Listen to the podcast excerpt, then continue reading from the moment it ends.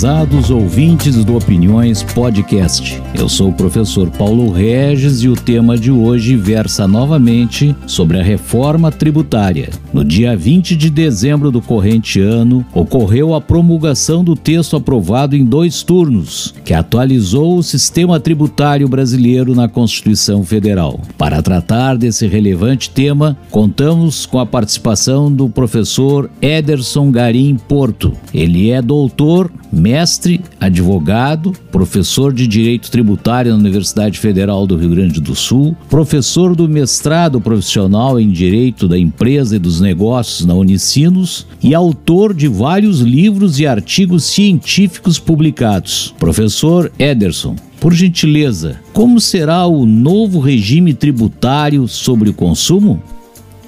É uma alegria, amigos, voltar aqui ao podcast do professor Paulo Regis para falar sobre a reforma tributária, tendo o texto da PEC 45 de 2019 tendo sido aprovado pela Câmara dos Deputados, aperfeiçoado no Senado e feito os últimos ajustes agora na tramitação de retorno à Câmara dos Deputados, e a gente pode agora falar que há um texto final aguardando promulgação nos próximos dias para o início de um novo regime tributário sobre o consumo. E é disso que a gente vai falar no nosso podcast, no nosso encontro de hoje. A reforma proposta pelo uh, CECIF, uh, originalmente, previa a unificação da tributação do consumo em torno de um único tributo, o chamado Imposto sobre o Valor Agregado ou uh, apelidado de IVA. Essa ideia ela sofreu alteração na primeira uh, manifestação da Câmara dos Deputados, em que transformou este único imposto sobre o consumo em dois, e aí ele ganhou o apelido de IVA dual, dividindo-se em IBS, que seria resultante do ICMS e do ISS, e de outro lado a CBS, que seria resultante da unificação de PIS e COFINS. Na Câmara ainda foi criado o chamado imposto seletivo, que substituiria o IPI, é, sendo extinto este imposto sobre o produto industrializado e passando a incidir apenas sobre aqueles consumos, aqueles bens que geram impacto para a saúde humana ou para o meio ambiente. É, a tramitação no, no, no Senado é, trouxe algumas alterações no texto e a gente vai tentar aqui é, uh, sintetizar as ideias que acabaram sendo uh, ficando uh, vigorantes aí nas duas casas. Então, o texto resultante da, da, reforma que será promulgada nos próximos dias traz o chamado IVA dual, com a CBS e IBS como referi agora. É criado o imposto seletivo, como mencionei também há pouco. O que, o que há de novidade é que ao contrário do que se concebia de extinguir o, IPI, a última versão, no apagar das luzes, acabou fazendo com que o IPI ressuscitasse. Daí eu tenho brincado com alunos de que este é o imposto zumbi. Ele estava morto, mas a Câmara o ressuscitou. E ele vai ficar vigorando para produtos que são semelhantes àqueles. Uh, uh, produzidos na Zona Franca de Manaus e que os industriários de outras partes da federação serão obrigados a recolher, fazendo com que a Zona Franca de Manaus assim eh, esteja em vantagem, já que naquela região os produtos lá fabricados não terão a incidência do IPI, eh, que vai ser um imposto basicamente para tornar competitiva a Zona Franca de Manaus. Eh, hoje, o, o, a tributação ela se dá basicamente no destino, com uma série de regras para tentar compensar um pouco o estado do. Uh, é, é, se dá na origem e com poucas regras para compensar a tributação para o destino. Hum, com a modificação da PEC, ela passará a ser exclusivamente no destino. Então não adianta mais o Estado fazer incentivo, uh, uh, fazer concessões de uh, redução de tributos, porque não será onde é fabricado e sim onde é consumido o produto. Essa é uma regra importante. A ideia de neutralidade fiscal foi incorporada, ainda que com mitigações, porque é, daquela ideia original de ter uma única alíquota para todos os produtos e serviços, ela acabou sendo desvirtuada e há uma série de regimes privilegiados com tributação favorecida e há também redução de alíquotas promovidas uh, na, na, na, IBS na, e no, na CBS. É, o importante também é que essas duas contribuições terão re, regras únicas, é uma determinação da Constituição, o que vai simplificar em muito a vida do contribuinte. Afinal de contas, hoje os cinco tributos sobre, os, sobre o consumo, cada um deles tem as suas próprias regras, o que gera uma série de é, conflitos e contencioso no judiciário, e com a unificação agora tende a reduzir drasticamente. A ideia de não cumulatividade plena na medida em que todas as, todas as aquisições geram crédito, o que não ocorre hoje, ICMS, IPI, PIS e COFINS geram um contencioso monstruoso no judiciário para definir exatamente aquilo que se adquire uh, e que pode ser abatido na etapa subsequente e alguns outros produtos não. Uh, o exemplo clássico é a situação da sacolinha plástica, em que o, o, fisco entende que, ainda que eu seja um supermercadista, eu compro sacola plástica, mas a sacola plástica ela não é vendida pelo supermercado, logo não pode gerar uh, crédito dos tributos sobre o consumo. Uh, com a nova tributação, com no, o novo regime, não haverá mais essa discussão. No entanto, o texto que foi aprovado excepciona, veda a apropriação de crédito de bens de uso e consumo pessoal. Uh, é, é, bem verdade que os autores da ideia deixam claro que uso e consumo pessoal seria aquele uso e consumo do empresário, da, do sócio da empresa e não da atividade empresarial.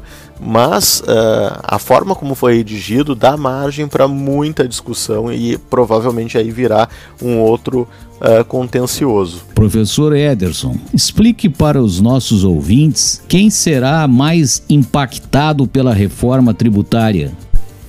Eu soluciono algumas dúvidas uh, muito recorrentes que apareceram sobre a reforma uh, recentemente aprovada pelo Congresso Nacional, uh, que diz respeito ao, uh, ao impacto do, das mudanças que vão acontecer.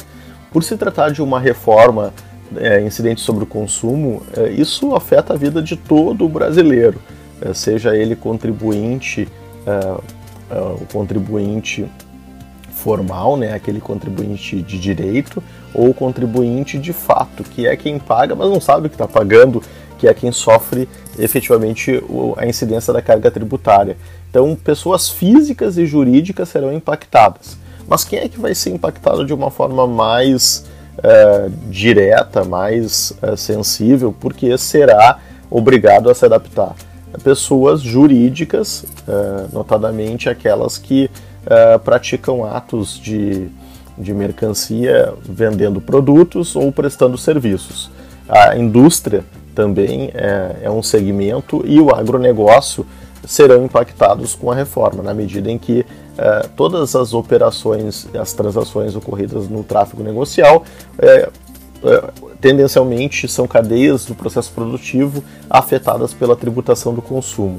No entanto, estes que eu referi agora há pouco, que são diretamente afetados por ter que entender as regras e fazer o recolhimento dos tributos na nova sistemática, não serão os únicos. Afinal de contas, todos os cidadãos, todos os indivíduos do Brasil é, são, em alguma medida, consumidores. E nessa medida, eles serão impactados pelas modificações, seja porque em alguns uh, segmentos haverá aumento da carga tributária, seja porque em outros haverá uma ligeira redução. Então, quem são os vencedores da reforma? O setor industriário o setor industriário e o setor financeiro tem, uh, teve um o setor industrial teve uma redução da carga tributária bastante sensível e o setor financeiro uh, recebeu um, um, regime de tributação especial. Então, esses uh, serão beneficiados pela reforma. O, o setor de serviços é, sem dúvida alguma, o grande penalizado. E isso gerou uma, uma, uma, uma cobrança muito grande, especialmente do, dos prestadores de serviços chamados de profissionais liberais. São profissões regulamentadas e que possuem um regramento especial e sempre uh, receberam um tratamento, de, um regime de tributação diferenciado. Estes profissionais no texto da Câmara uh, não tinham nenhum tipo de regime especial e ganharam, acabaram ganhando no Senado uma redução de 30% da, da alíquota básica e isso foi mantido na, no texto que irá à promulgação. Então, uh, esses profissionais tiveram uma ligeira redução da alíquota básica. Uh, haverá, inevitavelmente, um aumento da carga tributária, porque nós conviveremos nos próximos anos, a partir de 2025, com duas, uh, dois regimes concomitantes, né, o regime velho e o regime novo, e esta concomitância perdurará por sete anos, até 2032. Então é, é, é inevitável que a, a, coexistência desses regimes gere um aumento da tributação e, por decorrência, ah, o, o, o, produtor, o vendedor, o atacadista, o varejista vai repassar esse custo para os seus produtos.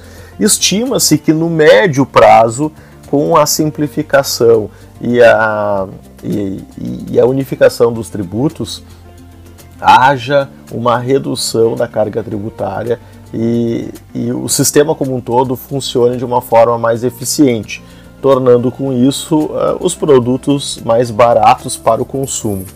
Uh, os investimentos eles não foram impactados nessa primeira parte da reforma, porque, como eu disse, se trata de uma reforma do consumo. Houve uma alteração legislativa por meio de projeto de lei encaminhado e que foi aprovado e já sancionado pelo governo, que trata da modificação das regras dos investimentos dos brasileiros no exterior aqueles brasileiros que possuem investimentos, especialmente a renda tributada no Brasil, será objeto de uma reforma que, é, segundo o governo anuncia, vai ficar para o primeiro semestre de 2024.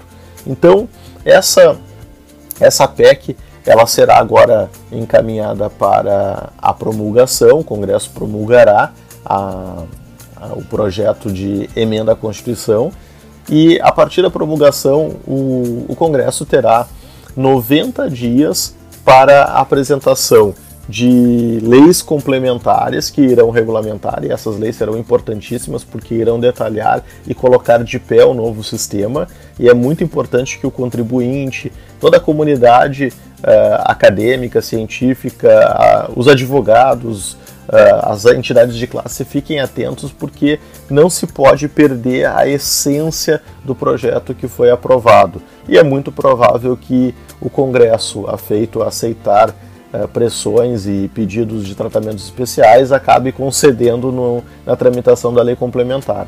Aguardaremos os próximos passos e comunicaremos é, especialmente com os ouvintes aqui deste podcast muito prestigiado, e agradeço ao professor Paulo Regis pelo convite para falar com esta maravilhosa audiência. Agradecemos ao professor Ederson Garim Porto e convidamos os ouvintes do Opiniões Podcast para o nosso próximo episódio. Até breve!